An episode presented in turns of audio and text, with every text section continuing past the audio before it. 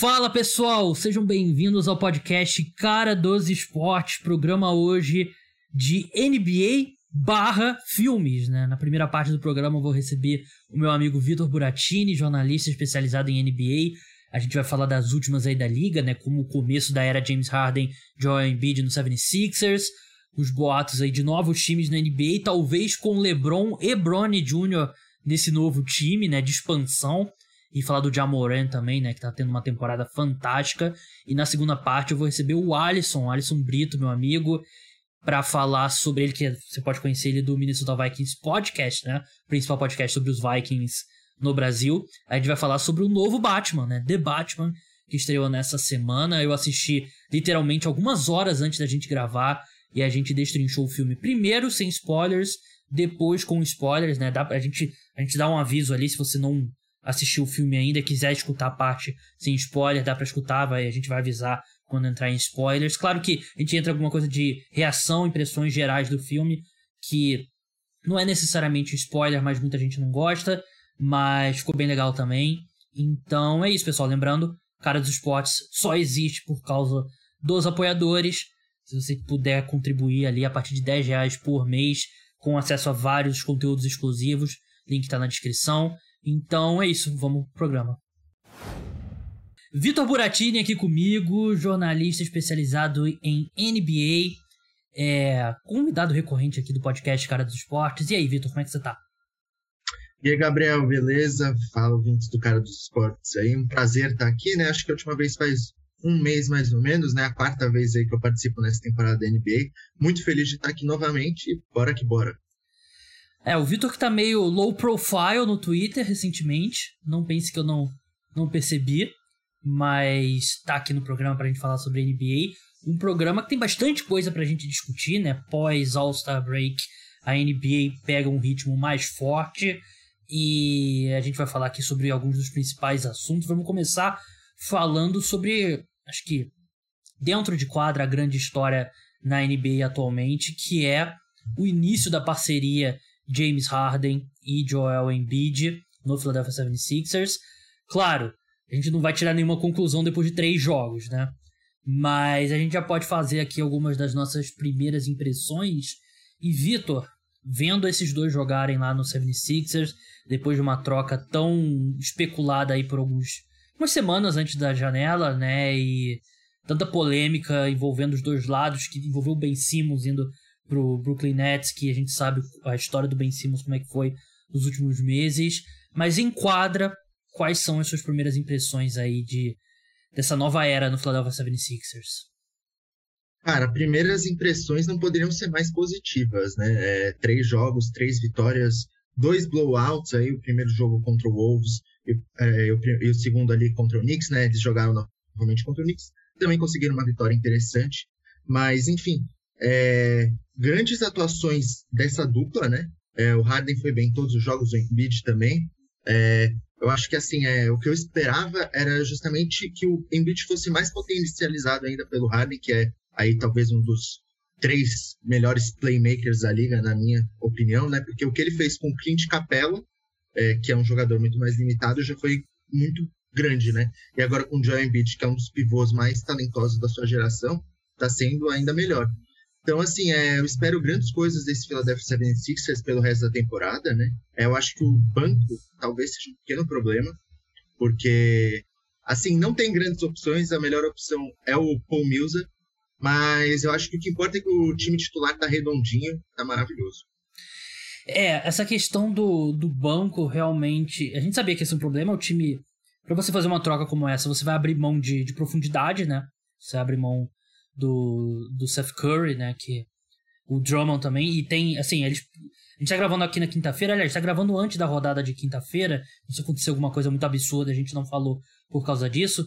Mas eles acabaram de conseguir a contratação do, do DeAndre Jordan, né? Que, assim, os restos mortais do DeAndre Jordan, mas ainda é um corpo para colocar em quadra quando o Embiid tá descansando. Porque ontem no jogo contra os Knicks, o placar acabou sendo um pouco elástico. Até ver aqui o placar, eu tô falando tinha anotado, foi 123 a 108.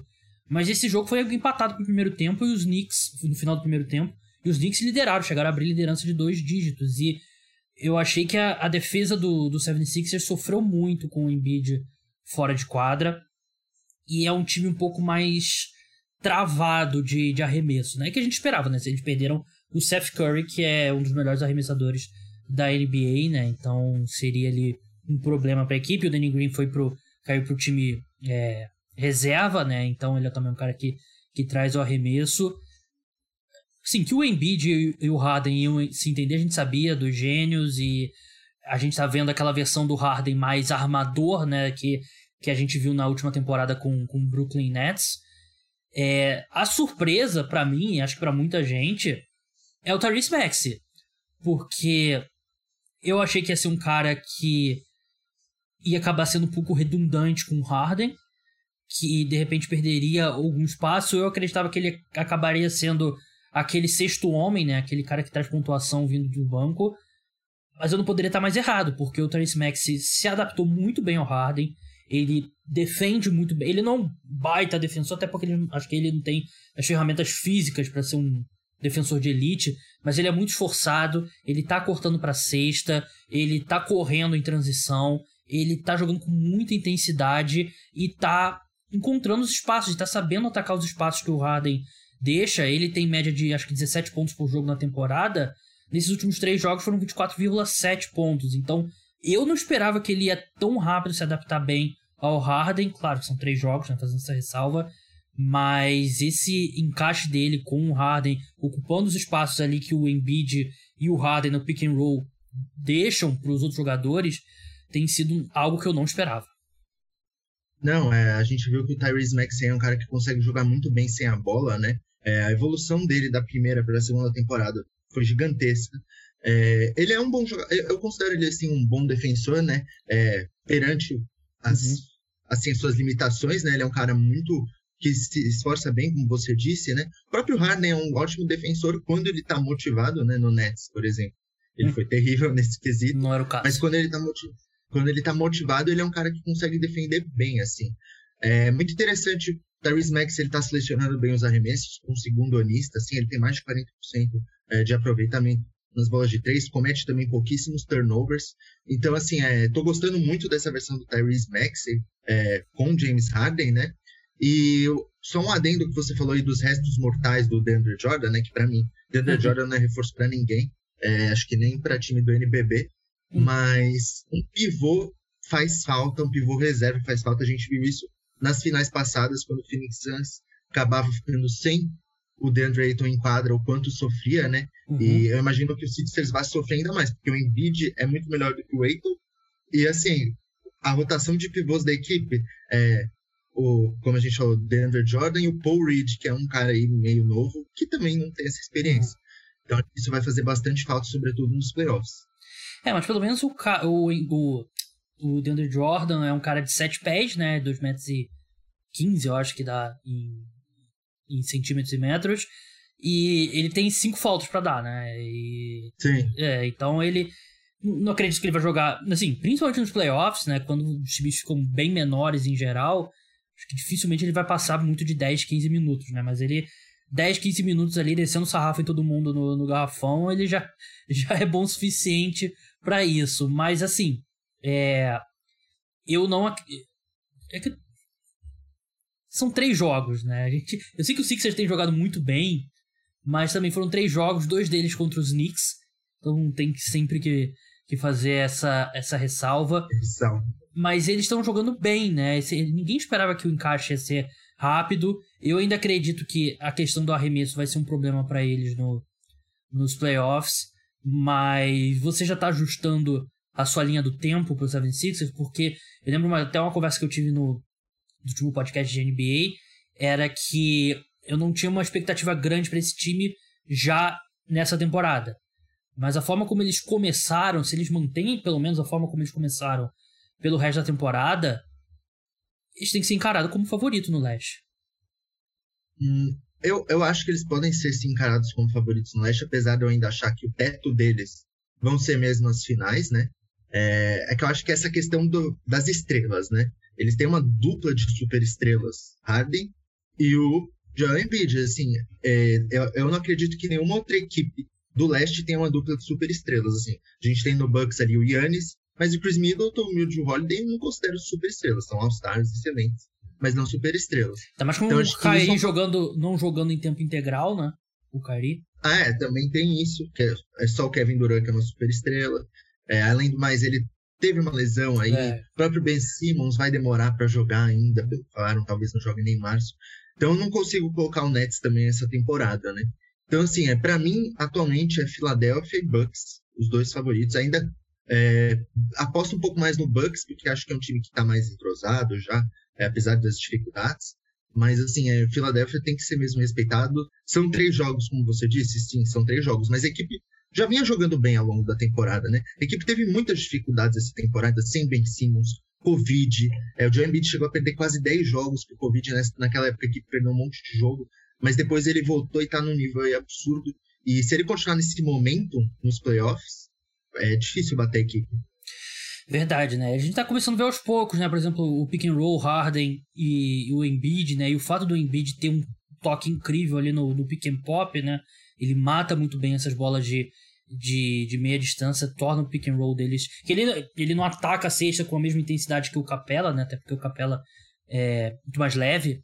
Mas ele, a forma como ele pode matar a bola de três, a meia distância, e também tem evoluído muito como passador, né? E tem muitos lances que, Sim. depois do pick and roll, no short roll do Embiid, ele encontra o Max ali sozinho. E sem muita contribuição do Tobias Harris ainda, né? Acho que de todos é o que tá, por enquanto, sentindo mais a, a adaptação. Não, o Tobias Harris, eu acho que você ter ele ali como uma terceira ou quarta opção. Porque o problema do Tobias Harris é o contrato dele, né? Porque ele é um bom jogador.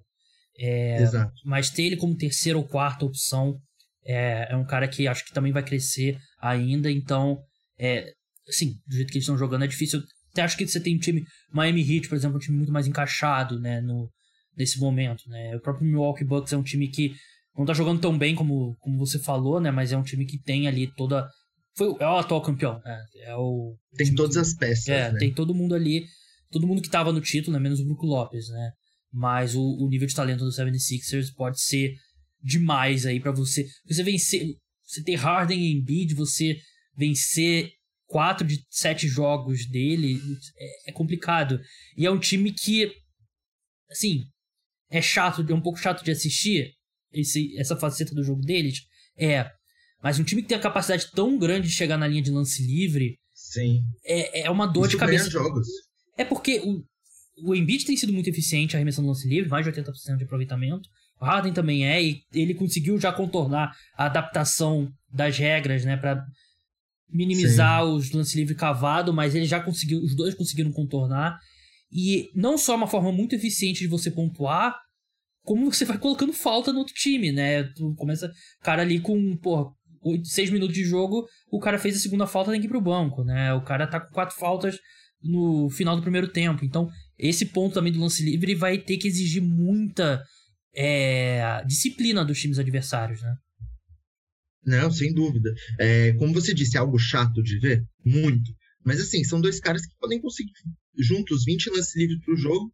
E se eles matarem 17 ali, que é o que uhum. acredito que eles consigam, já é uma grande vantagem. Só de dois jogadores fazendo isso é, é algo que, assim, que tem que tem que ser valorizado, né? Mas só comentando o que você falou do Tobias Harris, né? É, eu, nesse Sixers, eu não vejo ele com muito futuro, viu? Porque, assim, é o que você falou. Tem um contrato gigantesco, tá ganhando acho que perto de 40 milhões daqui a pouco ele tá ganhando. E para mim é o cara que vai ser com menor volume de jogo ali no ofensivo, uhum. né? É, porque, obviamente, Harden e Embiid são os dois com mais volume. O terceiro tá se mudando para ser o Maxey, uhum. pelo que a gente tá vendo já ao longo da evolução dele na temporada. E o Tobias Harris, ele é isso, ele é um pontuador, é, às vezes não muito eficiente, né? É, que a principal característica dele é essa, e se ele não conseguir ter o volume para fazer isso, ele fica meio jogado às traças ali na equipe, não é mesmo? É, assim, eu só acho que ele é, ele é muito qualificado para o papel que ele vai ocupar daqui para frente, né? Que é de, de quarta opção.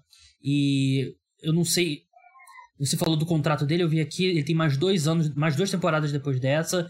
37, 39 milhões, que é, que é salgado. É pesado. É, é pesado para um cara que vai ser a quarta opção. Verdade. E a questão é se o, o 76ers vai querer pagar, ele vai precisar pagar para se livrar do Tobias Harris, né? Se eles vão querer pagar, porque já pagaram agora para ter o Harden, né?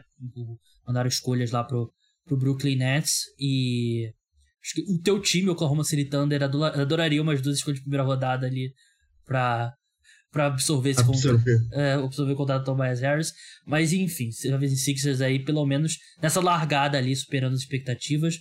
Vamos passar para uma notícia que é um pouco mais fora de quadra, né? Que ganhou força no, no All-Star Break e no podcast do Bill Simmons. Para quem não sabe, Bill Simmons é um dos principais nomes ali da comentarista de, de NBA. Ele trabalhou na ESPN muito tempo, ele acabou saindo, fez o próprio site, The Ringer, que fez muito sucesso, ele vendeu por muito dinheiro pro, pro Spotify. É um cara, é um dos principais nomes ali de. de... Ele não é um Woj, não é um Shams, mas ele é um cara que tem um podcast dele, é, é o segundo mais popular nos Estados Unidos atualmente, atrás do Pardon My Take. Eu falo isso tudo porque eu gosto muito do Bill Simmons, eu acompanho ele há muito tempo, e até ele era o sports guy no, lá nos Estados Unidos, né? E o, meu, o cara dos esportes, o nome do podcast, é meio que uma, é, uma brasileirada, homenagem. é uma homenagem ao Bill Simmons, um cara que eu gosto bastante. Ele falou no podcast dele, eu vi que repercutiu bastante, eu escutei no podcast dele ele falando sobre isso, que a liga tá caminhando para ter dois times de expansão. É... Ele disse que pode ser que seja uma expansão agora e uma mais para frente, né? Você vai para 31 para depois e para 32 times. Pode ser uma expansão e uma mudança de um time indo para Seattle. Ele colocou, ele disse que é muito provável que nos próximos cinco anos a gente tenha um time novo na NBA e que esse time seja em Las Vegas. É... E um cenário que ele propôs ali, que ele acredita que é muito possível, mais até do que possível, diria até que provável, ele diria até que é provável, que o Fenway Sports é, Group adquirisse uma dessas franquias de expansão. O Fenway Sports Group é o grupo de investidores que é o dono do, do Boston Red Sox, da Major League Baseball, do Liverpool, e quem entrou nesse grupo recentemente, há alguns anos, foi o LeBron. E Sim. a possibilidade que ele levantou é do LeBron ser o primeiro dono barra jogador. Um cenário em que o Fenway Sports Group, com o LeBron sendo o cara do o dono, assim como o Michael Jordan, ele não pegou todo do, do bolso dele e comprou o, o time, né? O tem vários, é, o Hornets, na época Bobcats. Ele teve vários outros investidores. O Jordan é o dono do majoritário, mas ele não tem 100%. Acredito, tem alguns times alguns times que o dono tem 100%, né? mas a maioria não é. Agora eu tenho quase certeza que o Jordan é um desses que não é 100%. O LeBron seria basicamente isso, ele seria o dono, né, do, desse time. E aí o cenário que ele propôs é: esse time é criado e o LeBron vai para esse time para jogar com o irmão, com, o irmão, desculpa, com o filho, o Bronny Jr., que ele fala abertamente que o desejo dele é jogar com o filho e tal. É eu até tava, até tava pesquisando sobre o, filho dele, né? Ele é um bom prospecto. Ele não é um cara de loteria. Ele tá no penúltimo ano dele na, no, no colégio. É, no high school, ensino médio. Então ele teria que, esse, esse ano letivo, mais um ano letivo e mais um ano na universidade, pelo menos, para entrar na liga. E o pessoal fala que o LeBron tá se posicionando de uma forma que ele tem a liberdade que para assinar com um time para o qual o Bronny James seja draftado. E aí o time que draftar o Bronny James sabe que você vai draftar o Bronny James e o LeBron. Mas não é o LeBron hoje, né? O LeBron daqui a provavelmente três anos. Que que, como é que Ele você... vai ser um All-Star. como é que você vê... Você tem... Obviamente, você é um cara informado sobre a NBA. É... Você achou muita... Eu inicialmente pensei que era meio viagem do Bill Simmons. Mas eu consigo ver isso acontecendo, né? Eu não sei se a NBA autorizaria o LeBron ser jogador e dono ao mesmo tempo, mas eu consigo ver o, essa franquia de expansão que parece ser provável e assim, você vai vender um time novo para uma cidade nova, você ter o LeBron jogando com um filho, não tem como você ter uma, uma atração maior. Assim, é, eu concordo com você, acho que a minha maior dúvida é se a NBA permitiria, porque eu acho que pode rolar ali um conflito de interesses, talvez, e a liga acho que seria meio chata com isso. É, mas assim, o LeBron é um dos caras aí dos esportes que deve mais investir o dinheiro dele bem, né? Uhum. É, ele tem várias, ele tem uma companhia de entretenimento, ele investe lá na tequila dele, na Lobos. É, não sei nem se a gente pode falar aqui, mas enfim. É, se a Lopes quiser me dar um dinheiro, quiser mandar uma garrafa, pelo menos, eu já aceito de patrocínio. Tem aí a Fenway, como você disse, né? Que ele faz parte do grupo. Então, assim, ele é um cara super antenado nesse mundo. E eu acho super possível que ele, depois de se aposentar, eu tenho quase certeza que ele vai fazer isso. Ele vai comprar em algum momento porcentagem de uma franquia. É, se fosse a de Las Vegas, por exemplo, seria interessantíssimo já, porque a franquia já começaria ali no topo. É, conseguiria provavelmente atrair bons jogadores, é, conseguiria talvez pagar um pouco da luxury tax para justamente montar um bom time. Só não sei se essa questão seria é, enquanto ele ainda está ativo, né? Uhum. Mas quanto à expansão em si, é, eu acho que é inevitável que ela aconteça nos próximos anos, porque a NBA logo logo completa 20 anos desde a última expansão, que foi a reentrada né, do Charlotte Bobcats ali em 2004 porque a franquia chegou a ficar uns 4, 6 anos fora da NBA, aí voltou, né? E acho que é inevitável, porque, enfim, é, o basquete, a gente vê cada vez os times melhores, mais profundos. É, ontem, por exemplo, teve um jogo ali entre Indiana Pacers e Orlando Magic, que são duas das piores equipes da liga, e o jogo foi divertidíssimo. Então, assim, tem muito talento, o basquete está se expandindo pelo mundo cada vez mais, cada vez mais a gente vê jogadores estrangeiros vindo bem mais, cada vez mais jogadores da D-League conseguem subir para a NBA. Então, talento para isso, acho que tem, sabe? E, bom, eu acho que isso, é, essas duas cidades que você falou são as mais prováveis. Las Vegas, é, porque há anos se fala uhum. disso, né? Se fala de uma expansão da NBA para Las Vegas. E Las Vegas, acho que está se transformando em uma cidade mais de esportes, né? É, receberam é, o time da. O, o Knights, né? Da, acho que é Golden Knights, né? Da, do hockey. Isso, e, o, o Raiders. E o Raiders agora, né? E o pessoal tá vendo que é viável, né? Antes o pessoal tinha um pouco de dúvida, mas tem se provado Sim. viável. Tem o Aces na WNBA, que também é uma é. baita equipe. Então, assim, é, eu acho que tem tudo para dar certo uma franquia em Las Vegas, né? É, Seattle também, é, acho que é a franquia que os fãs da NBA mais querem de uhum. volta, né? E a cidade de Seattle, acho que também deseja isso. É, então, assim, seria um, dois, seria um grande acerto. Só que essas duas entrariam na, na Conferência Oeste, né? Então uma equipe teria que ir para leste. E eu acho que até faria algum sentido, por exemplo, o Minnesota Timberwolves ali, que é uma equipe que, que tá jogando no Oeste, mas tá longe de todas as uhum. franquias, fica muito mais perto para eles jogarem ali. Eu tenho a solução. Exemplo, eu tenho a solução para você. É...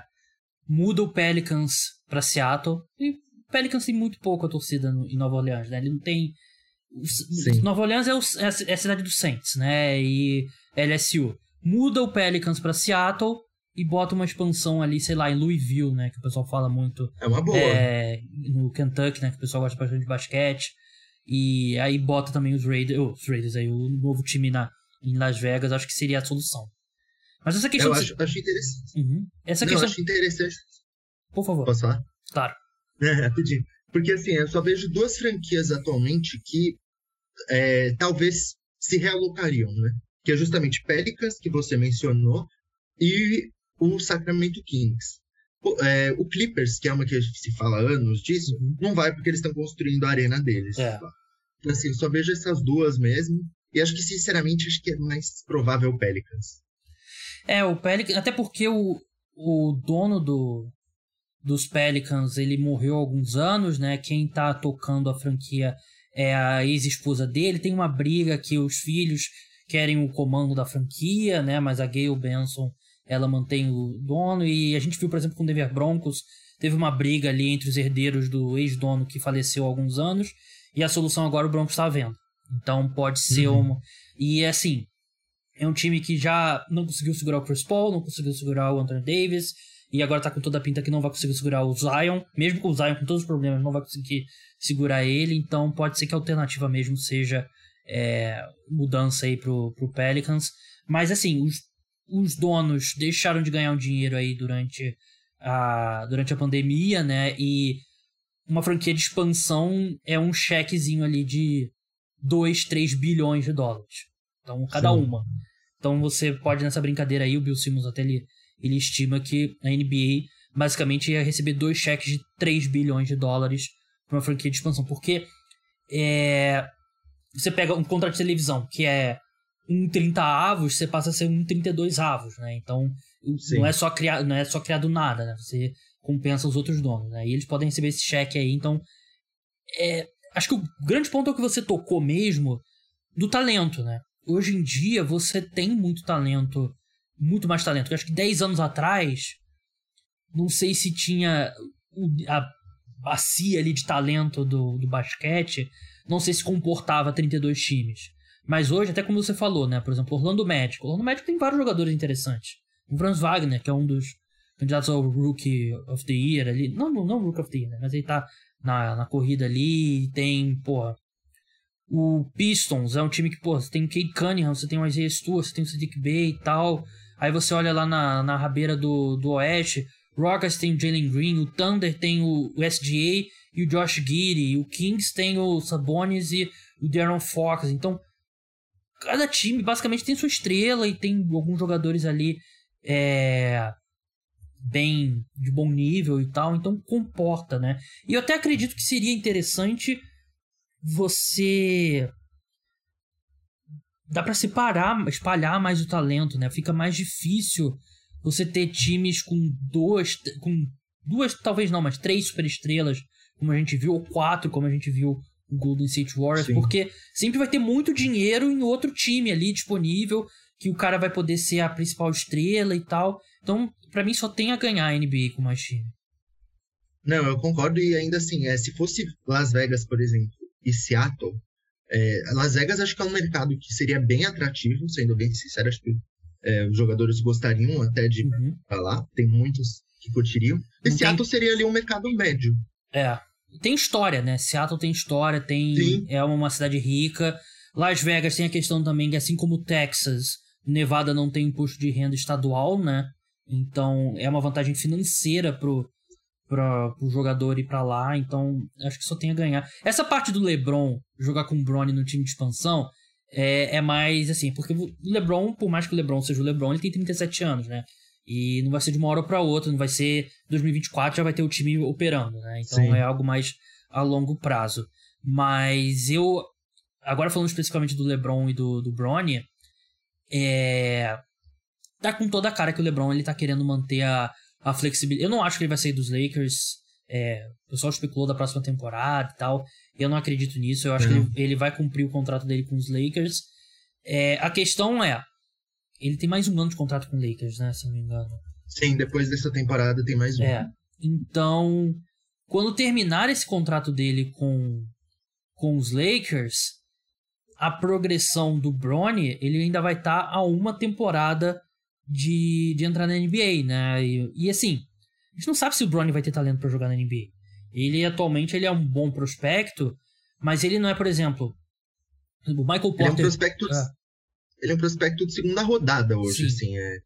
E, mas assim, o último ano no high school é um ano que vai ser bem decisivo para ele, né? Sim. né? Ele, ele, pode acabar subindo bastante. Ele joga num colégio importante, né? Sierra Canyon. Sim. O que eu ia falar é que, por exemplo, tem caras que, tipo, um exemplo que eu gosto de usar é o Michael Porter Jr. O Michael Porter Jr., se tivesse sido um draft de direto do colégio, ele teria sido a primeira escolha geral. E esses caras aí, a maioria, o Tatum era um baita cara já que todo mundo falava no colégio. Zion era um cara que todo mundo já falava no colégio. O R.J. Barrett era um cara que todo mundo falava. É... Jalen Green era um cara também que muito discutido, Wiseman, esses caras, o, o Bronny não tá nem perto desses caras, né? A progressão dele não é para ser um cara selecionado na loteria. O que poderia levar ele a ser selecionado na loteria é o time saber que se eu contratar o Bro, se eu draftar o Bronny, eu vou draftar o LeBron junto. E mesmo que o LeBron já tenha ido por tenha caído muito, que eu acho improvável pela forma como ele se trata e a forma como ele tá jogando esse ano, você vai vender todos os ingressos por muito dinheiro, todo jogo. Você Sim. vai ter uma porrada de jogo televisionado, você vai vender camisa pra cacete. Então, financeiramente, não tem como errar. Mas assim, o LeBron ele ainda vai ter que passar um ano, no mínimo, depois dos Lakers, antes de de fato jogar com o, o filho dele. E parece que especulou-se sobre Cleveland, né? Ele elogiou Cleveland e tal. Elogiou o Jamie do teu time, o Sam Preston, né? Do, do Oklahoma City Thunder. Mas o que saiu de notícia é que parece que o Cavaliers não, não assim, não vai mover tudo e para trazer vai abrir todo o espaço do mundo para trazer o LeBron, né? Parece que eles não estão o dono, ele não se dá muito com o dono do Cleveland Cavaliers, né? Ele Sim. tolerou ali naquele retorno, mas parece que o Cavaliers não tá tão entusiasmado com o possível retorno do LeBron, né? É, o que eu acho muito triste, porque eu queria ver ele novamente em Cleveland, né? É, acho até que é bem possível a gente ver ele, mas é o que você falou aí, acho que o Cleveland não vai fazer uma troca por ele, por exemplo, das escolhas de draft pro LeBron, né? É, eu acho isso improvável. Eu acho que nesse ano aí da Berlinda, sabe? Depois do fim desse contrato, ele ainda vai jogar mais um nos Lakers. É, se eu tivesse que apostar, seria isso, né? Uhum. É, até porque ele, ele gosta bastante de morar em Los Angeles, mas depois, assim, é a sorte, né? É, quem vai definir vai ser o draft onde ele vai jogar, se for isso mesmo, né? Uhum. Que ele vai para a equipe que draftar o filho dele. E assim, é, eu imagino que se você é uma equipe ali, 15 escolha, que é aquela. Que, aquela que, que tá no meio, geralmente, né? Uhum. Que ainda falta aquela coisa para ir para frente, é, mas ainda não tá tancando. Vale muito a pena você pegar o Brony nessa escolha para trazer o LeBron, que é um cara que muda o patamar da equipe. É, eu tô aqui com o perfil do Bronny James. Ele é da classe de 2023, né? Como a gente falou. Ele tem 6 e 3 de altura, que acho que tá 1,90m quase, 1,88m, 1,90m. Ele é armador, né? Parece que ele tem. É, ele é um combo guard, é... se eu não me engano aí. É, ele tá aqui como combo guard, mas ele, ele, ele é o ball handler também, né? Ele é um Sim. pouquinho maior do que eu. Até porque 6 e 3 no. Entrando no, no terceiro ano dele no high school, ainda vai crescer muito, né? A gente Sim. acredita. Então ele é. O 247 tem ele como um prospecto de quatro estrelas, 34 ali no, nos Estados Unidos, né? Então, se faz as contas, tem 30 times, ele. Então ele seria ali uma escolha. Mais os caras internacionais, né? Então. É, põe uns 5 na frente dele aí. É. Deve ser o 40. É, por aí. Então. É uma pressão muito grande, né? E assim. É muito. É um sonho incrível, assim, né? Você jogar com um filho no esporte profissional, né? No, acho que o exemplo disso é o, no beisebol, né? O Ken Griffin com o Ken Griffey Jr. e tal. Mas, e, assim, o LeBron, eu acho que ele tem sido, ele tem sido muito aberto sobre o desejo dele, e é um sonho incrível, mas não, ele não faz isso por maldade, mas coloca uma pressão muito grande no Bronny. Porque ele é um cara que se ele for, pro, por exemplo, para Duke, jogar um ano, jogar mal, vai ter a pressão para ele já entrar no draft, né?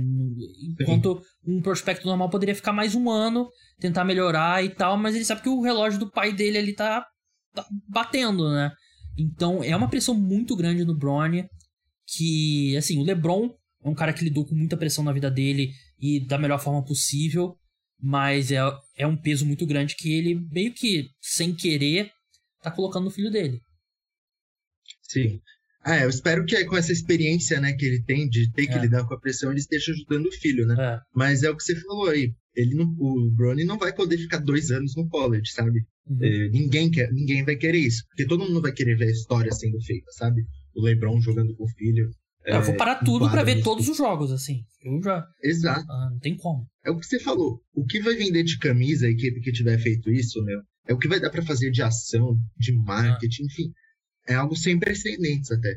Então, é, é, bom que ele esteja bem focado. Espero que esse último ano dele no high school ele consiga ter um pulo aí de produção, né? A gente vê muitos jogadores tendo esse pulo, é, às vezes até entre o college, entre o high school e o college. Então, é acompanhar os próximos passos dele. É, tomara que ele não seja que nem o, o outro filho lá no, no, Space Jam, né? Que queria ser é, designer de gamer. De, de gamer né? é. Tomara que o, o Brony não, não mude de, é, de opinião aí no meio do. Porque ele é, um, é o garoto, acho que tem 16 anos. Eu, sim, eu sim. quando eu tinha 16 anos, eu não sabia, eu não queria ser jornalista ainda, né? E se eu pudesse voltar no tempo, eu me convencer a não ser jornalista. Mas enfim, outra conversa pra. Eu hoje aos 21 não sei ainda se eu também quero ser. Então. É, então. Eu imagina com 30 aqui, eu com 30 aqui, eu tô aqui cheio de dúvida que imagina o garoto de 16 anos com um peso desse. Mas vamos pro próximo tópico agora. É. Acho que é o principal show, sim, individual na NBA atualmente, que é o Jamoran.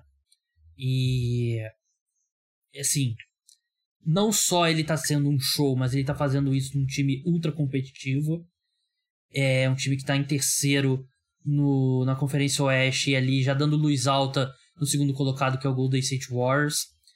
Mas o Jamoran é incrível, Vitor. É, o jogo dele contra os Spurs é aquele jogo de assim, o mais alto nível de superestrela que tem na, na NBA. Afirmação. É, porque. Te, primeiro, eu não lembro agora a ordem cronológica, se a enterrada foi antes da sexta ali no, no estudo do, crono, do cronômetro. Foi, foi, foi. Foi antes. A enterrada foi. Foi. Mas foram, assim, a enterrada foi um. Eu, eu nunca vi um, um guard ter uma, uma, dar uma enterrada daquela. É, eu posso estar sendo. Você pode estar me achando. Sim, Michael Jordan era um guard, né? Mas eu nunca vi um cara. Ele botou o Portal no pôster assim, sensacional. Depois tem aquela sexta. Ele fez 50 pontos naquele jogo. É, 52 até, tô aqui com o nosso aberto. E ele tá jogando como MVP. Para mim, hoje, ele tá. Eu colocaria um top 4 de Jokic, Embiid, DeRozan e Jamoran. E eu colocaria o Yannis. Dá pra chamar de top 5, né? Dá pra chamar de 5. É, mas assim, o que o Jamoran tá fazendo é incrível. Ele é um cara que, se você. Ele vai jogar daqui a pouco, né? Não dá para te ajudar Sim. porque você tá chutando podcast sexta-feira. Mas, assim, é um show, todo o jogo dele. É um cara fantástico. E é um cara que não joga só para ele, que eu acho que é o mais legal. Ele joga sem a bola. Ele não é um grande defensor, mas ele se esforça. Ele. Assim, é tudo que você pode querer numa superestrela. Não, sem dúvida. É, o Jamoran chegou com uma grande expectativa na liga, é, né? Foi o Rookie of the Year. Do primeiro para o segundo ano, ele não deu um pulo de produção. Uhum. Se você olhar as estatísticas, eles são extremamente semelhantes. Mas do segundo para o terceiro, ele já aumentou oito pontos de média, cara. E isso, assim, é, é um absurdo, absurdo mesmo para um cara que já estava fazendo ali seus 19 pontos de média. É, ele melhorou todas as outras estatísticas básicas, menos assistências, que deu uma caidinha, mas grande coisa, porque o Memphis tá ganhando, tá tendo uma campanha espetacular, é, tá com melhor aproveitamento nos arremessos de quadra, melhor arremesso do perímetro, né? Que ele ainda não, não tem um chute de perímetro exatamente bem desenvolvido, uhum. tá nos 34%. Mas assim, é, eu sempre gosto de pensar assim, o Brook Lopes conseguiu aprender a chutar de três ali no fim, perto Sim. dos 30 anos de idade, sabe? Jamoran com 22 está chutando 34%, eu não considero algo grave. Eu acho que se ele conseguir ser um, um cara que chuta 36%, tá ótimo, assim. Ele não precisa ser o cara que vai ter 40% do perímetro. Óbvio que seria perfeito, mas ele não precisa ser esse cara. E assim, ele é um líder dentro de quadra já com tão pouca idade, né? É, isso, isso é o que diferencia, acho, muitas vezes, os caras que são estrelas das superestrelas. E assim, é, o Jai, ele tem superestrela cravado na cara dele. É, para mim vai ser aí uma das caras da NBA nos próximos anos. É o jogador mais empolgante atualmente, né? Uhum. E assim, é, é, é, incrível que ele esteja sendo colocado nessa briga de MVP, né? No terceiro ano dele na liga. É, o Derrick Rose também foi o MVP na terceira temporada dele. E o Jai tem praticamente todas as estatísticas melhores do que a do Rose quando foi MVP. Então, assim, isso só mostra o nível que ele tá jogando e o quão boa tá a NBA essa temporada. É, a comparação inevitável é com o Derrick Rose, né? Eu até tava tendo essa conversa com outro Vitor, Vitor Camargo, Ultimate Warning.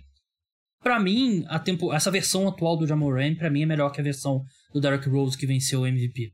É, acho que dois, sim, ótimo time do Chicago Bulls, um time muito bom do, do Memphis Grizzlies. É, mas eu acho que o Jamoran ele trabalha melhor pro resto do time, né? Ele trabalha sem a bola. E acho que é, até ele perdeu alguns jogos por lesão no, no tornozelo, se eu não me engano. Sim. E o Memphis teve um bom desempenho sem ele, né? E até ajudou o time a lidar melhor quando os minutos que o Jamoran tá descansando e tal. E é um baita jogador e ele para mim ele é uma versão melhor do que do, do Derrick Rose e ele tem um atleticismo ali quase o Westbrook, né? Eu acho que o Westbrook é mais, Não, pes... eu... mais pesado. Eu acho, sim. O Russ ele é maior, assim, é. né? É um pouco mais alto. Mas, assim, é, ele entra nessa classe aí de guards super atléticos, que tem Derrick Rose, Russell Westbrook, John Wall. É, o que eu acho que o, já ele tem que aprender com esses três jogadores é ele dá um jeito desse, do atleticismo dele não ser a principal característica do jogo dele. Porque a gente viu que esses três, quando o atleticismo começou a falhar, uhum. acabaram entrando em uma descendente muito grande. Eu acho que isso é o que a maior importância né, dele, dele desenvolver um chute ali do perímetro, até meia distância mesmo, é justamente por conta disso. Mas, cara, o já tem 22 anos, ele ainda tem muita coisa para melhorar. Acho que só em três anos a gente pode falar, é, esse aí é o jogador, esse é o Jamoran. É, ele Mas vai melhorar fisicamente agora... ainda, né? Ele, 22 Sim. anos, ele não, o corpo dele não tá pronto ainda, né? E ele é um cara que consegue chegar na, na sexta quando quer. Ele consegue passar por double teams e chega ali. Ele é um cara que tem. você vê que a movimentação perto da cesta dele é diferente, né? A forma como ele Sim. encontra espaços, ângulos, é um negócio diferente mesmo. É um cara espetacular e, assim, sou muito fã do Zion. Continuo acreditando no Zion. Mas é, é inevitável. É, uma co... é um negócio assim. Acho que a comparação. É, comparando com a NFL, né? Muita gente escuta aqui o podcast e gosta mais de NFL, né? E uma coisa que eu falo, ah, o Trubisky, o pessoal que selecionou, o Bears selecionou o Trubisky antes do, do Mahomes do, e do Deshaun Watson, né? E, pô, baita erro, né? Principalmente o Mahomes, Deshaun Watson agora tá com os problemas fora de campo. É, mas na época, ninguém dizia que era um absurdo selecionar o Trubisky na frente do, do Mahomes, né? Não havia essa discussão. Então eu dou um pouco de passe pro, pro Chicago Bears por causa disso.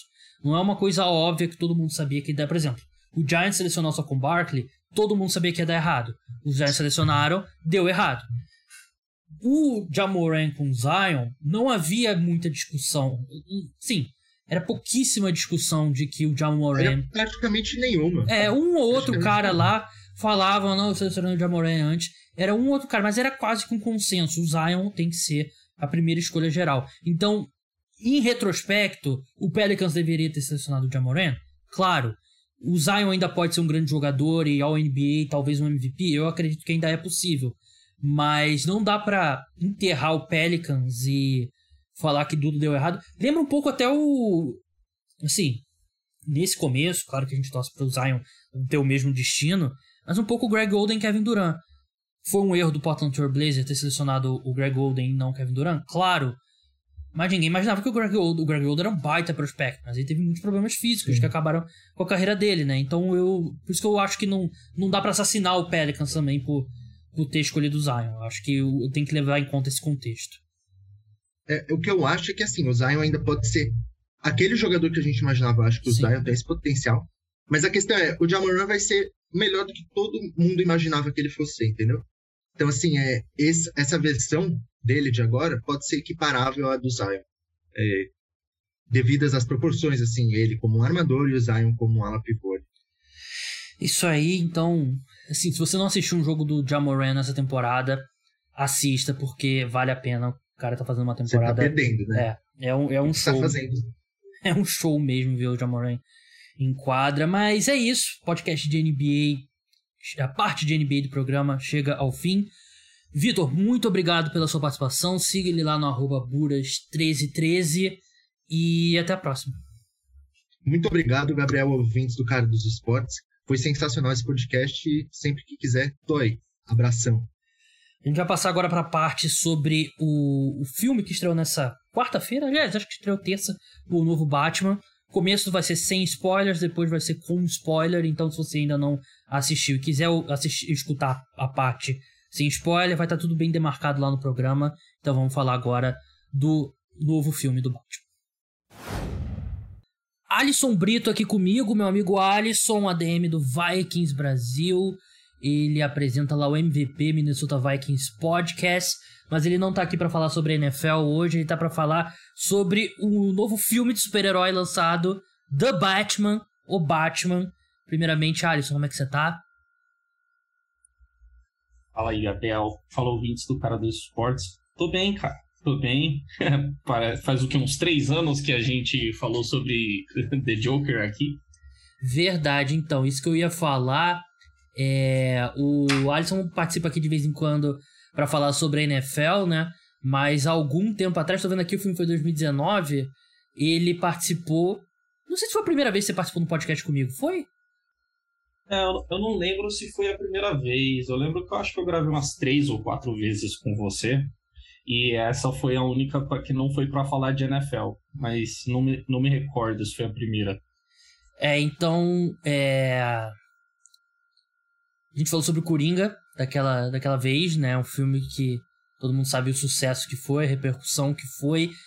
Eu admito, Alisson, que a gente gravou daquela vez, foi mais ou menos no mesmo esquema que a gente gravou, tipo, horas depois de eu sair do cinema. E eu confesso que naquele programa eu tava muito mais em alta com Coringa do que eu estou hoje, né? Dois anos e meio depois. Não, mas enfim, é outro tópico. Mas vamos falar de Batman, né? O filme novo. Dirigido por Matt Reeves, estrelado pelo Robert Pattinson, né? Ele mesmo que é, muita gente ainda coloca tem um pouco de de preconceito pelo Crepúsculo, mas é um cara que tem feito trabalhos muito bons depois disso. Tem a Zoe Kravitz com como a Mulher Gato, tem o Paul Dano como Charada. A gente vai começar falando sem spoiler, depois a gente vai entrar numa parte com spoilers, mas é não é um filme tão, não é um filme que tem muito spoiler. É, é um filme bem contido nele mesmo e acho que é o primeiro ponto legal de, de destacar, Alisson, que principalmente com a Marvel, né, a gente tá num mundo que para você pegar todo, tudo que acontece no filme da Marvel, você tem que ter visto o quê? Uns 20 filmes antes, né? E próprio outros filmes aí que de universos cinematográficos que tem vários outros filmes para você ver e tal, não sei o quê.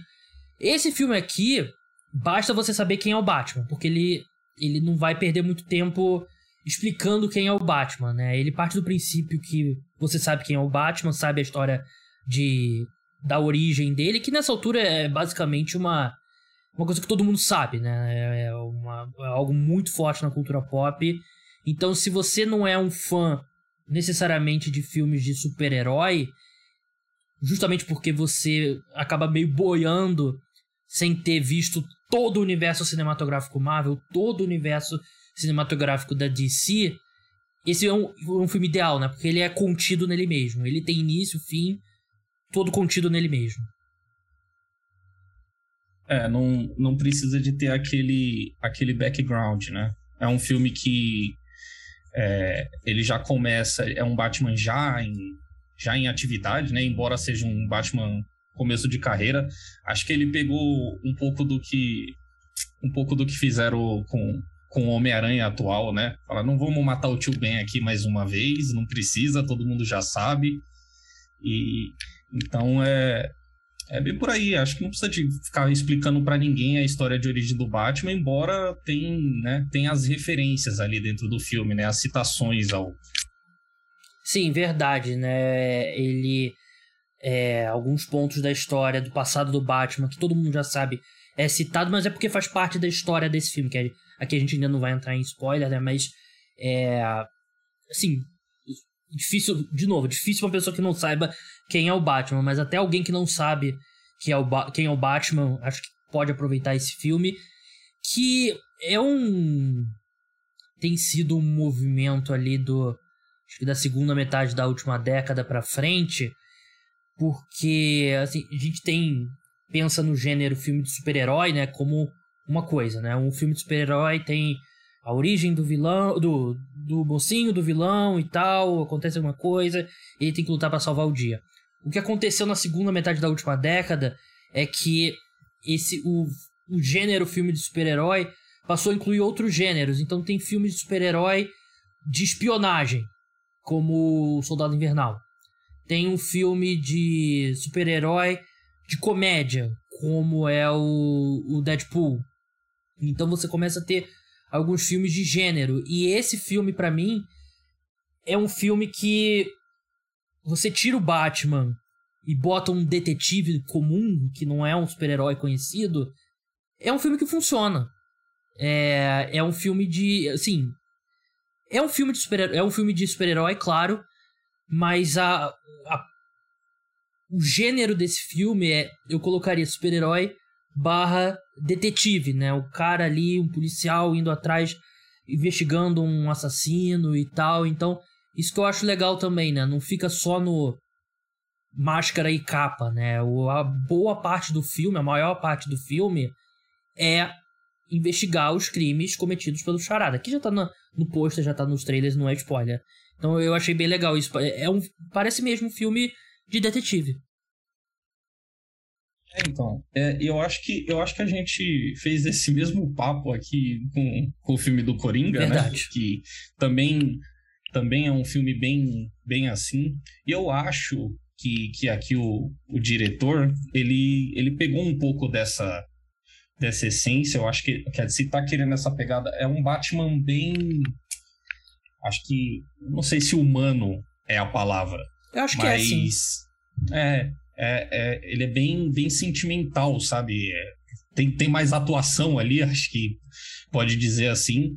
É, é um Batman começo de carreira, né? Como a gente, como eu falei, e, e dá para mesmo ele com a capa ali como Batman, a gente não vê aquela aquele lance meio meio Superman, meio intocável, sabe? Tipo do herói perfeito, não. Você vê que ele tipo ali no meio da luta dá para você ver os, os, sentimentos dele, as hesitações, quando ele perde o controle.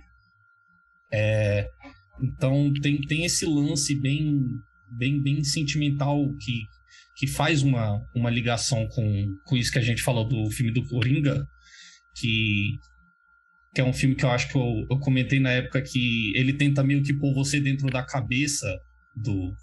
Acho que era Arthur, né? O, uhum. o, o, personagem do Coringa. E esse tenta, é, tenta fazer a mesma coisa para criar o, o clima do filme, né? É, naquele era um filme bem, tipo, baseado na cabeça louca do Coringa, e esse é meio que. meio que tenta criar esse clima de suspense no filme todo, e eles, na minha opinião, faz muito bem já desde o início, de, de criar é, como o Batman usa o medo, né, pra. Uhum como, como ferramenta de luta contra os vilões. Acho que esse é, é bem o foco do, do estilo do, do, Batman do Robert Pattinson.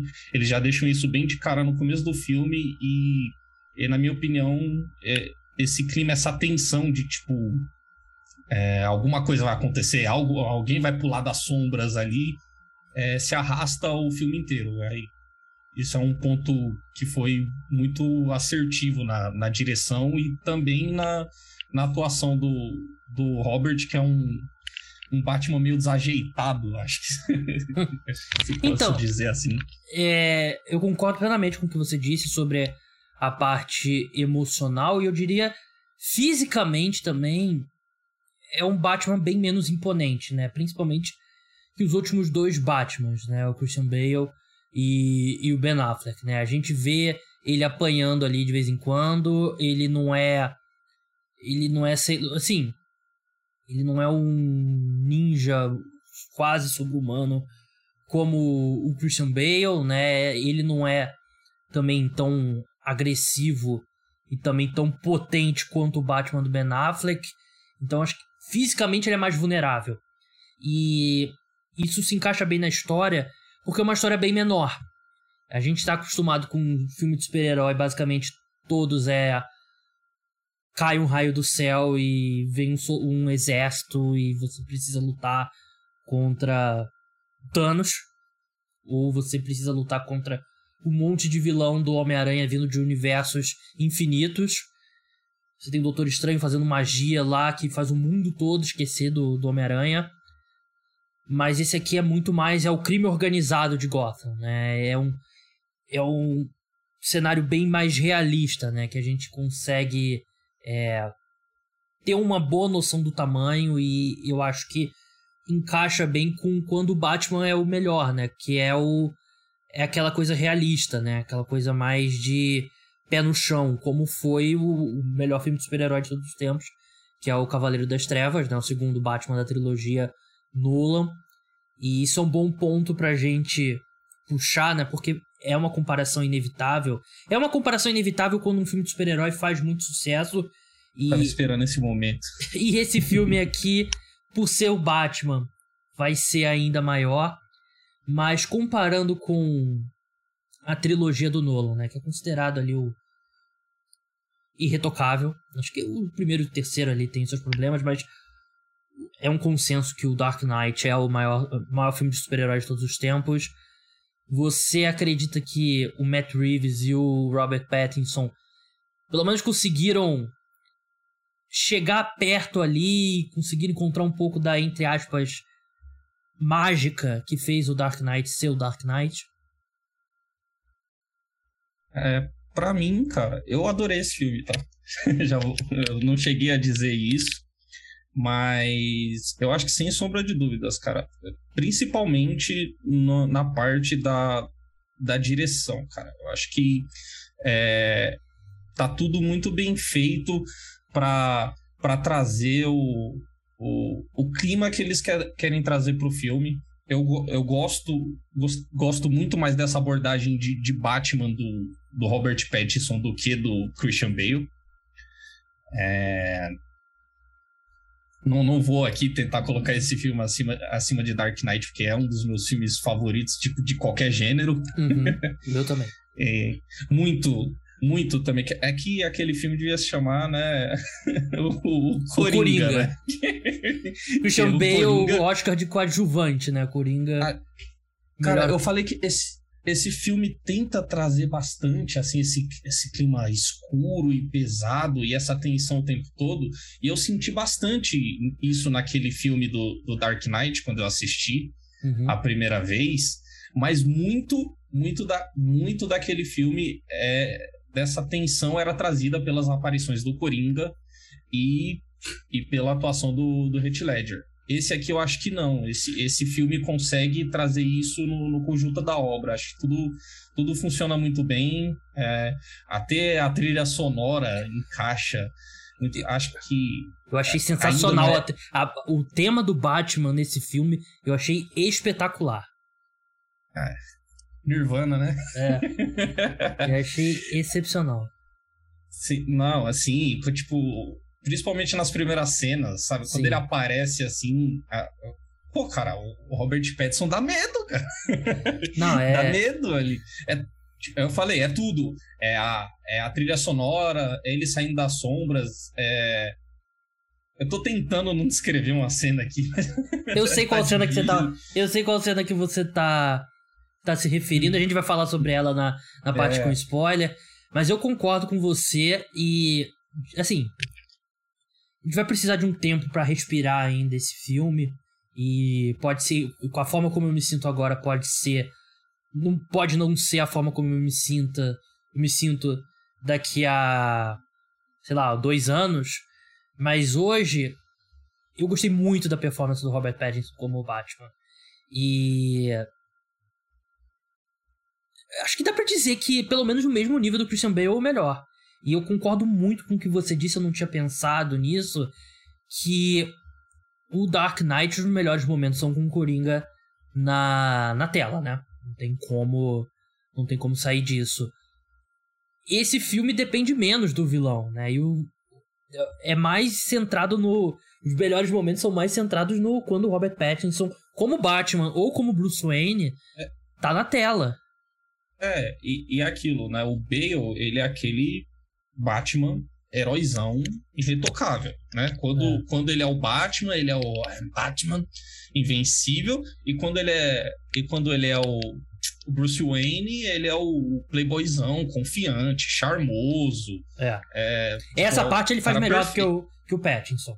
Essa parte do playboy. É, mas, é, mas eu acho que eu acho que, que, que, é intencional, entendeu? O Pattinson, ele é um Bruce Wayne é, mais contido? Tipo, é, não, é que nem a gente falou dessa questão da humanidade. Tipo, uhum. eles pegaram. É um, é um cara, tipo, danificado, recluso, que, que é, traçou a vida dele nessa vingança, né?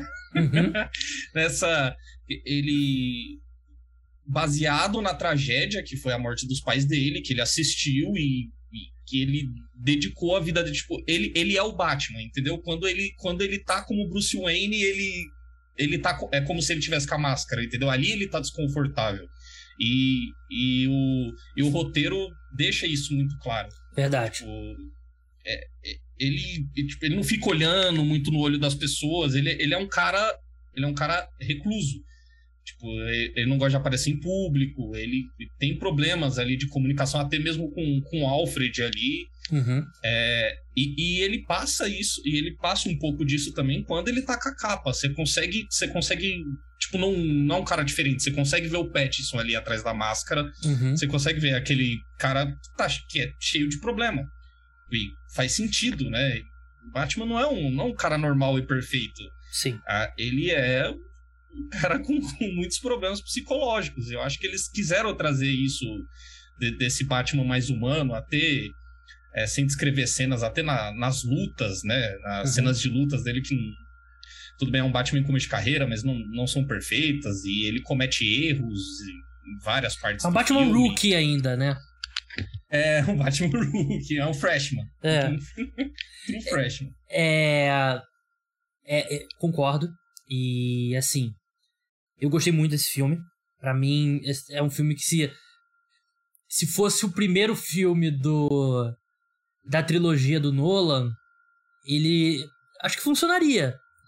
Assim, se você pensar, eu não gosto muito do Batman Begins, eu, eu acho bom, mas nada demais. Eu já, eu, eu já tô doido pra ver um, uma interação do, do Coringa que eles vão poder esse universo aí com, com esse Batman aí, cara. Eu acho que vai ser maravilhoso. Então, vamos, vamos entrar em spoilers agora, porque a partir de agora fica difícil falar sem entrar em muitos spoilers, mas uma coisa que eu queria falar é que eu gostei muito desse filme.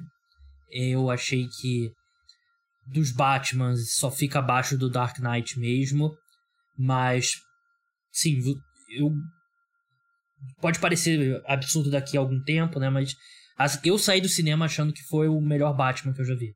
Assim, de atuação, pessoa, ator. Eu saí com a mesma, eu saí com a mesma sensação e ainda não perdi ela. Eu vi um pouquinho só antes. É, você viu, você, né? eu vi ontem à noite. Você viu ontem, eu vi hoje aqui na quinta-feira. É, eu saí com essa sensação que foi a melhor interpretação de um Batman que a gente viu na, te na, na telinha, né? Na telona, né, no caso. É, mas uma coisa que eu. A comparação que eu faço e assim, vai parecer errada para muita gente, né? Vai parecer uma crítica, mas eu quero dizer que o Force Awakens, Star Wars Episódio 7, o primeiro no retorno do, dos filmes, é o meu Star Wars favorito de todos os tempos. Isso é discussão para outro, pra outro podcast. Mas o Force Awakens, ele pega muito dos elementos do, do Star Wars original, né? Aquela questão lá do da Estrela da Morte, o herói ali se descobrindo como Jedi e tal, figura da é, mais velha do, do Obi-Wan, né, do Han Solo e tal, não sei o quê. Então pega muito dos elementos mesmo, né? Não é um reboot, mas pega muitos elementos. Eu achei que esse filme pegou muitos elementos do, do Dark Knight. E eu consigo ver um, uma sala assim com os executivos e pensando, ó, oh, a gente tem, tem feito uns filmes bem mais ou menos, por que, que o pessoal gosta do Dark Knight? Aí o pessoal fica lá escrevendo num quadro branco, ah, gosta de causa disso, disso, disso aqui. Como é que a gente pode fazer isso de novo? Foi a sensação que eu tive com esse filme. Não reclamo de novo, porque é um baita filme. Mas. E foi um acerto eles perceberem que o que a gente gosta. Claro, ter sequências de ações, sequências de ação legal é importantíssimo pro filme de super-herói e tal, não sei o quê, mas o que faz o Batman ser o Batman é que ele é vulnerável. Ele não é o. Ele não é o super-homem. Ele é vulnerável ele se importa com as pessoas, ele se esconde para proteger as pessoas ao redor dele, é o amor dele pela cidade dele, e é esses vilões, são esses vilões aí que mexem com a cabeça do Batman, né? Eles não são um obstáculo físico apenas pro Batman, é um obstáculo é, psicológico. Então, eles retom eles basicamente pegaram ali o que deu certo no Dark Knight e tentaram repetir nesse e eu achei que para muito sucesso algumas coisas ficam bem abaixo do, do Dark Knight e uma delas é o vilão. Não sei a opinião do, do Alisson. A gente. O Alisson mandou uma mensagem perguntando se eu tinha visto o filme. Eu falei que eu não tinha visto o filme. Que eu ia ver. Vi hoje de tarde, hoje quinta-feira de tarde. E a gente não discutiu sobre o filme. Em um momento eu falei, vamos guardar tudo pro podcast. E agora eu falo que eu gosto do, da parte das charadas e tal, e do. do eu, a parte que obriga o Batman a ser um detetive. Mas eu. Eu não acho que o Charada, uma vez que eles conseguem chegar até ele, ele seja intimidador, ele não é o cara que. Porque o Coringa, mesmo quando o Batman consegue chegar até o Coringa, ele tem um elemento ali de loucura que faz ele ser ainda um cara ameaçador. Eu, no momento que ele descobre e chega até o, o Charada e prende ele em Arkham, a gente tá falando de spoiler já aqui, ele já não me parece mais uma ameaça. Então eu não. Ele parece bem menos na tela do que o Coringa também, tem que ser feita essa ressalva. Mas eu não. Eu acho que em termos de vilão, ele deixou um pouco eu, a desejar. Eu, é, é eu, eu, eu concordo um pouco.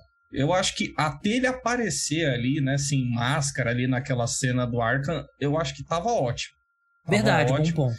É, o, o, o, o plano dele, ele tava passando a perna no, no Batman e no Gordon o filme inteiro. Sim. É, e, tipo, tava bem encaixadinho o plano dele ali, fazia, fazia total sentido. É, mas é, eu acho que quando ele aparece ali, acho que eles tentaram pôr um pouco de coringa nele também. Tentaram mesmo. Mas... Aquela cena dele em Arkham é, é a cena da interrogação do, do interrogatório do Batman com o Coringa. No Dark é. Knight. Só que não tem o mesmo impacto, é verdade. É...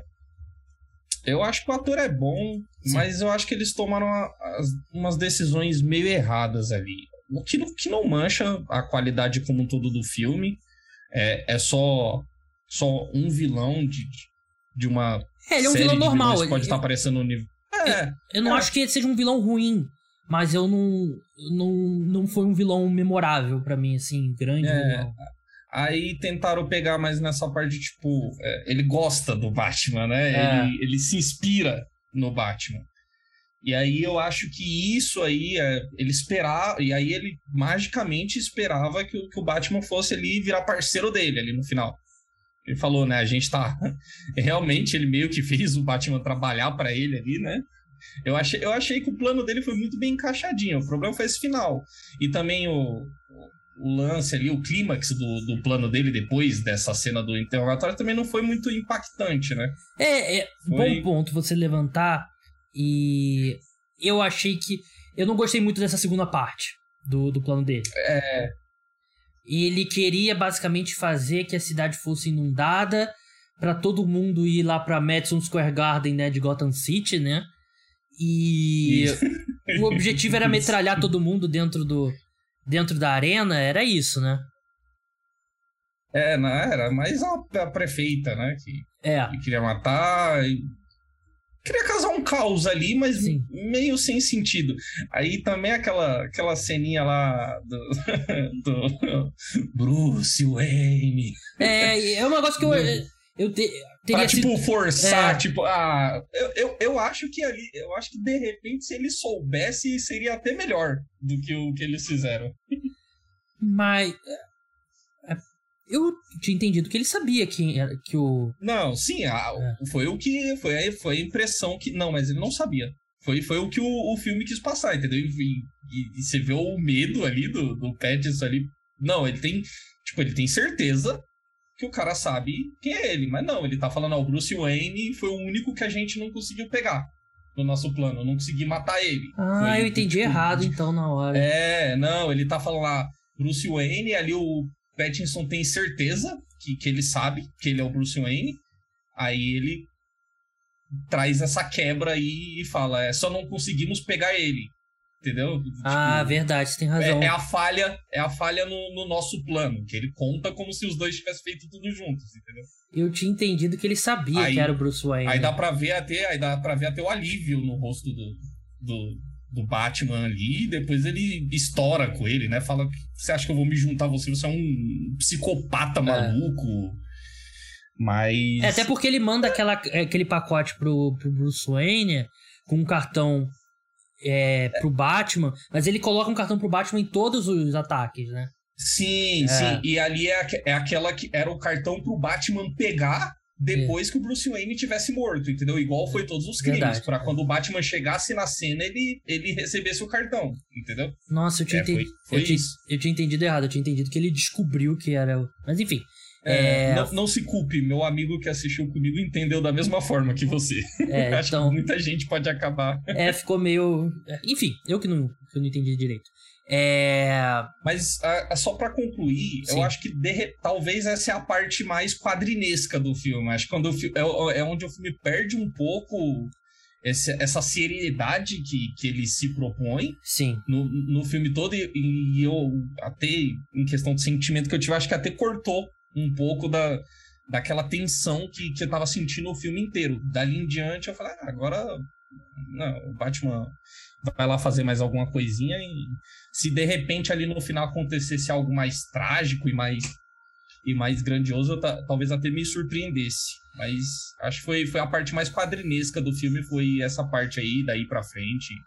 Saiu um pouco da, da seriedade que o filme tá tentando se propor. A sensação é que os executivos da Warner leram o roteiro, ele terminando ali com a prisão do, do Charada. E ele falou assim: não, mas tem que ter uma grande cena de ação aqui no final, né? Tem que colocar alguma coisa. E aí, realmente, eu concordo com você que é, é bem filme de quadrinho, né? Essa, essa, essa sequência final, né? Aí a, a mulher gato salvando ele, depois ele salvando a mulher gato, ele que coloca ali. Já seria pego no antidoping, se ele entrasse no Combine, o Batman. É. Que ele usa. Tomou uma dose de vingança ali. É, uma baita dose ali. E parte para cima do, de um dos caras lá do culto, né? Porque eles fazem o Coringa ser tipo um, um dos caras desses fóruns alt-right, né? De, de incel, né? De. E nisso é até um pouco parecido com o Coringa. É. Coringa que aparece. É, de novo. Oi? De novo, posso estar errado. Hum. De novo, posso estar errado. Não sei se é uma questão de percepção, mas é, é, tipo, ele não, não tava no meio daqueles caras ali, né? Do, do... Não, não tava. Eram os caras que ele É. na internet inspirou, né? O pessoal ali. Sim, é um lance muito coringa também. É. É, Mas é- bem- é, muito Gotham isso. É. Toda a história de Gotham tem um pouco disso. É bem assim, aquelas coisas que o pessoal descobre de, de fórum, que aqueles caras que, por exemplo, que atacam colégio nos Estados Unidos, né? Que um incentiva o outro, acho que a, é mais um ponto que mostra a inspiração do mundo real, né? Do, É, o, doidão tava limpando a cidade e É. os outros doidos se estavam se inspirando nele. Verdade. E aparece o Coringa no final. Não é o Joaquin Phoenix, não é o Jared Leto, mas é o Coringa. Quer dizer, agora eu tô meio. Eu tô meio abalado que de repente eu interpretei errado, mas é o Coringa, né? É, E- também. Primeiro, primeiro eu achei que, tipo, a- o close que dá na cara dele parece que ele tá com a cara toda arregaçada. Eu achei até que fossem duas caras ali, mas não tem como não ser o Coringa ali, até pelo diálogo, né? É, fala de palhaço, a Isso, risada, mas é. parece que não é, não é nenhum dos atores que já interpretou o Cori- o Coringa. Eu dei uma Não. pesquisada aqui. Mas é, algumas atuações, a gente já falou do, do, do Robert Pattinson e do Paul Dano como o, o Charada. E o Paul Dano é um baita ator, né? Eu só achei que é, não, não é um papel que traz tanto pra brilhar quanto é o, o Coringa. Eu achei a Zoe Kravitz sensacional. E eu já. Não, to- todos os outros, todos os outros personagens, Zoe Kravitz, ótima. Colin Farrell como pinguim, tá? Perfeito tá é, é o mais caricato ali, mas é, é perfeito. O- Sim. É, O Andy Serkis é- como, como o Alfred também eu gostei bastante. Sim, muito bom. É, quem mais? Ah, até eu brinco, né? O personagem importantíssimo pra trama, que é o oficial Martinez lá, que trabalha pro Gordon. Sim. é, É, o John Torturo como o Carmine Falcone. O John Torturo é um baita ator. E também achei que foram. Não tem, acho que não tem nenhum elo fraco. Assim, só queria voltar a Zoe Kravitz, eu achei que foi uma interpretação fantástica da Mulher Maravilha. Da Mulher Maravilha. excelente. Da Mulher Maravilha. Mulher Gato, Excelente. né? Selina Kyle. Excelente. E eu já gosto muito da Zoe Kravitz de outras coisas e acho que ela vai. Ela já é muito famosa, mas ela era muito famosa nos Estados Unidos. Não sei se no resto do mundo ela é tão famosa quanto lá, porque ela é filha do Lenny Kravitz, óbvio, né? Um pequeno primeiro ponto que faz ela ser famosa. E ela fez alguns bons filmes, tipo Mad Max Fury Road, né? E ela fez aquela série também Pretty Little Liars, né? não, Big Little Lies, que fez muito sucesso nos Estados Unidos, mas eu não- nunca senti que ela era famosa mundialmente, né? Como ela é nos Estados Unidos. Na- agora eu acredito que ela vai se tornar uma super estrela mundial. Eu achei que ela foi sensacional e é, aquele meme do, do Bonk, né? Do pessoal usa no Twitter. Acho que vale várias cenas dela porque ela tá sensacional. Ela é sensacional e achei que também foi uma parte. Eu, se esse, se eles não botam a Zoe Kravitz, botam uma atriz que ou uma atriz conhecida, mas que não consegue acertar tão em cheio a como a Mulher Gato, acho que é um papel importantíssimo para esse filme e alguém que tem o um personagem que pelo menos tem ali uma o peso de ser basicamente entre aspas um igual ao Batman, mas com um histórico totalmente diferente, né? Ela passou por muito mais dificuldades e tal, e ela não inicialmente não não compartilha do ideal do Batman de não matar, né? Ela queria matar o, o, o Falcone, né? Que é o pai dela. Mas eu achei que foi realmente uma. Assim, não, não me surpreenderia se a gente visse um filme solo dela. E acho que tem espaço para isso. Até porque ela tá saindo de Gotham. Ela termina o filme saindo de Gotham. Acho que, que, tem, é. que tem espaço para isso, sim. É... é... tem espaço para um filme dela, até porque na garantia que ela vai aparecer em outros da trilogia, né? Esses personagens secundários nos filmes do Batman são rotativos, né? Sim. Mas tem espaço. Foi muito boa. E é muito assim. É um filme legal, como eu falei. Ele termina, né? De fato, ele, ele deixa ali, por exemplo, o ponto do Coringa aberto e o fato de você não ter mais o Falcone, né? Você tem um vácuo de poder em Gotham, né? Então a tendência é as pessoas quererem ocupar esse vácuo. Se eles quiserem continuar essa história, tem espaço, né? E eu espero muito que o próximo passo da DC não seja incluir o, o Batman do Pattinson num filme da Liga da Justiça, por exemplo. Eu acho que funciona muito melhor como uma entidade totalmente separada. Mas. E acredito que vai ficar assim.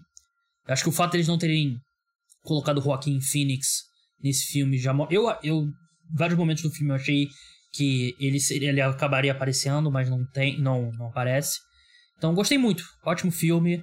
Nota, sei lá, 8,5 para ele. Não lembro de nenhuma referência a qualquer outro do. Qualquer, uni... qualquer parte do universo não, DC é, aí dos, dos últimos filmes. É. Mas assim, como um filme que deve fazer muito sucesso, né? A gente nunca sabe ali o próximo. Será a próxima Liga da Justiça com ele. Oferece um, um caminhão de dinheiro pro Robert Pattinson e tal. Matt Reeves, ótimo diretor, ele dirigiu os últimos dois filmes do no Planeta dos Macacos, que eu gosto bastante, inclusive.